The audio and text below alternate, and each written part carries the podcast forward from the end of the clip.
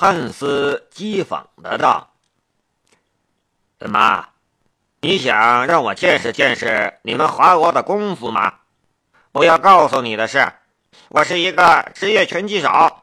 一旦你做出决定与我打，我是不会手下留情的。”夏雷说道：“我不需要你留情。我要是在一分钟里没打倒你，我算输。一分钟内我要是赢了，你为你刚才的言论道歉。”哈哈哈哈哈哈！汉斯笑得很夸张。你真是一个狂妄自大的家伙！你知道你是在跟谁说这样的话吗？你是在跟一个羽量级的全国冠军说话。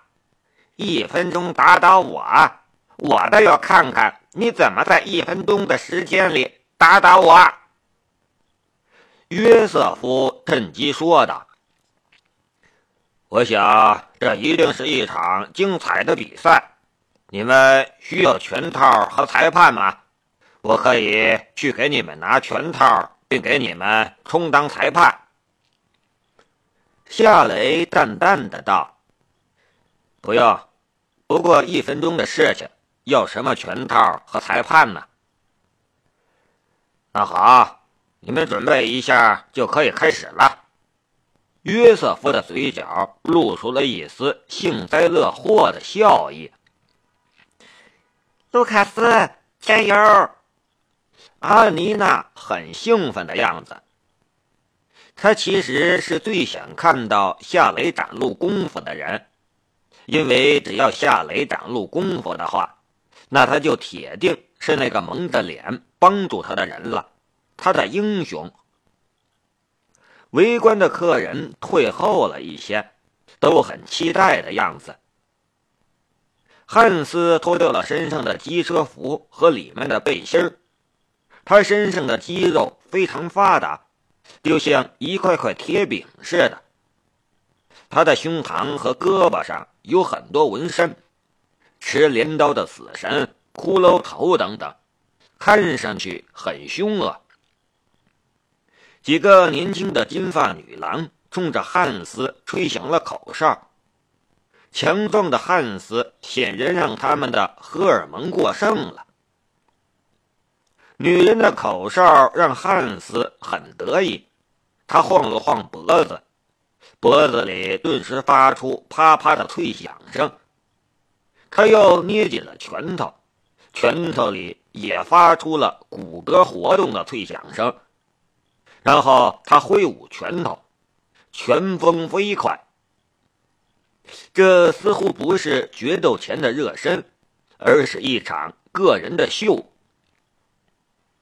夏雷却没有汉斯那么认真，他没有脱掉身上的衬衣，反而是整理了一下领带。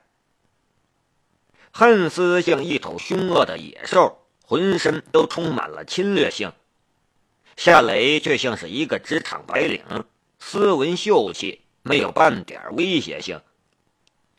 就双方的架势，围观的客人里，除了阿妮娜外。几乎没人认为夏雷能在汉斯的手下坚持一分钟。我敢打赌，那个华国小子最多坚持三十秒，三十秒里他就会被汉斯撂倒。这个华国小子似乎不愿意听到有人说华国不好的话，可是为了一点自尊心就要被痛揍一顿，值得吗？嘿。一个机械师助手居然敢挑战德国羽量级冠军，真不知道该说他不自量力呢，还是说他勇气可嘉。一个客人调侃的道：“阿妮娜不乐意了，他说道：‘卢卡斯没你们说的那么弱，他不会说。还有，汉斯说的那些话很没礼貌。如果我是卢卡斯。’”我也会很生气。其实，这确实是夏雷愿意跟汉斯打一场的原因。侮辱他，他还可以忍受，避开不必要的麻烦。可是侮辱所有的华人，他就没法忍下去了。横竖就连约瑟夫都知道他会功夫了，那么打一架，给汉斯这样目中无人的家伙一个教训，也没什么大不了的。阿妮娜，你说卢卡斯能赢？我觉得汉斯会赢，敢和我赌一千欧吗？一个客人说道。阿妮娜有些犹豫了。一千欧不是一笔小钱，他肯定不敢答应了，岂不是白送你一千欧吗？有人说道。阿妮娜看了夏雷一眼，忽然说道：“我和你赌。”阿妮娜，这可是你自愿的啊！我给你一千欧，要是卢卡斯输了的话，你就得给我两千欧。与阿妮娜打赌的人跟着摸出钱包，给了阿妮娜一千欧，生怕阿妮娜反悔似的。阿妮娜拿着那一千欧的时候，汉斯突然发力，一记刺拳击向了夏雷的鼻子。说打就打，汉斯可不会跟夏雷客气。夏雷脚尖一垫，身体嗖一下退后一步。轻描淡写的就避开了汉斯的攻击，还真有点实力。说着这样的话，汉斯的嘴角却浮出了一丝轻蔑的笑意。夏雷没等他再说什么，退后的脚步突然前窜，一拳轰向了汉斯的心口。汉斯出拳就想让他的鼻子开花。他也没必要跟他客气什么了。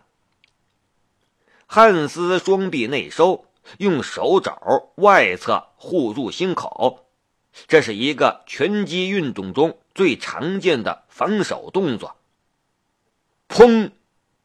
夏雷的右拳狠狠地击在了汉斯的手肘上，沉闷的响声里，汉斯顿时被打得退了两步。原本竖立的手肘也垂落了下去，不为别的，只因为疼。夏雷的拳头就像是一块铁石，疼得他差点叫出来。夏雷的拳头是携带着修炼咏春拳的内劲，岂是汉斯这种拳击手竖起手肘就能防御得了的？就在汉斯惊恐交加的时候，夏雷再次逼近，双拳快若疾风，长桥拳、短桥轴攻击的动作就像是群飞的鸟雀，打得汉斯接连后退，狼狈至极。砰砰砰，汉斯勉强格挡了几下，但很快就被夏雷攻破他的防御。被夏雷一拳击中胸口，那一刹那间，就像是一只铁锤敲在了他的心口上，他一声痛呼，倒在了地上。羽量级的冠军直接被 KO。从汉斯出拳开始算起，再到汉斯倒在地上爬不起来，时间不过四十多秒。夏雷说：“不用一分钟搞定汉斯。”他说到做到了。全场一片哑然，一片吸凉气的声音。最惊讶的人却是约瑟夫，他目瞪口呆的看着站在场中的夏雷，心里又惊又怒。是他让汉斯挑衅夏雷，他的目的是想让夏雷当众出丑。却没想到出丑的是汉斯，德国羽量级冠军。哈哈，我赢了！阿妮娜无疑是最开心的人，她不仅赢得了一千欧，还找到了她的英雄。其实汉斯没有被打倒的时候，他就确定昨晚救他的人是夏雷了。因为夏雷和那个蒙面人的动作是一样的。那个输了钱的人一脸晦气，嘟囔的道：“你一定是早知道，不然你不会接受我的赌注。”阿妮娜笑道：“随便你怎么说，你的一千欧是我的了，我是不会退给你的。”场地里，夏雷走到了汉斯的身边，他向汉斯伸出了一只手。汉斯直到这时才缓过气来，看着夏雷伸过来的手掌，他犹豫了一下，最终还是抓着夏雷的手从地上爬了起来。不过他并没有给夏雷好脸色看，更没有履行他的承诺，给夏雷道歉。他阴沉着脸，准备去拿他脱下的机车外套和背心。想起刚才那几个金发女郎，因为他露出肌肉而对他吹的口哨，汉斯的脸就忍不住一阵燥热。喂，夏雷说道：“你还欠我一个道歉。”汉斯顿时停下了脚步，他回头看着夏雷，眼神之中满是怨恨。约瑟夫站了出来。卢卡斯，你已经赢了比赛，何必呢？夏雷淡淡的道：“好吧，如果一个人连道歉的风度都没有，我也无所谓了。”围观的客人顿时一片议论。汉斯冷笑了一声：“对不起。”这样的道歉没有半点诚意。反而有着很强的怨气和恨意。不过夏雷并不在乎他的诚意，他要的只是结果。他说道：“我接受你的道歉，没事了。”周围响起了一片掌声。呃，我们喝酒吧，今天可是我的生日。约瑟夫想转移客人的注意力。阿妮娜端了两杯红酒，走到了夏雷的身边，满脸都是兴奋的笑容。卢卡斯，为了你的胜利，我们喝一杯吧。夏雷接过了他递来的酒杯，笑着说道：“你已经喝了很多酒了，这一杯喝了就不要再喝了吧。”那不行，我今天特别高兴。我知道了一个让我高兴的秘密。阿妮娜一阵娇笑，脸颊和耳根都有红晕。她确实喝到位了。就在众人饮酒、兴致勃勃的谈论刚才的比赛的时候，汉斯走到一个角落里，掏出手机拨打了一个电话。喂，奈瓦斯。我知道是谁打伤你了，他和那个女人都在我身边。嗯，我在沃登小镇。结束通话，汉斯看着与阿妮娜热聊的夏雷，嘴角浮出了一丝残忍的笑意。你死定了，华国小子！约瑟夫走到了阿妮娜的身边。阿妮娜，今天是我生日，我们喝一杯吧。好。啊，阿妮娜很干脆的与约瑟夫碰杯，然后喝掉了大半杯红酒，然后他有些摇晃的样子了。约瑟夫跟着说道：“你喝多了，我扶你去休息吧。”没事儿。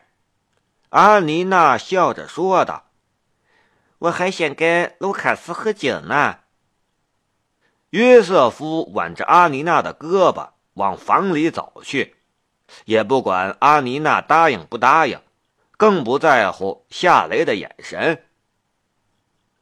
夏雷算是看出来了，他的心里暗暗的道：“约瑟夫这家伙。”明显是想趁阿妮娜喝醉占便宜。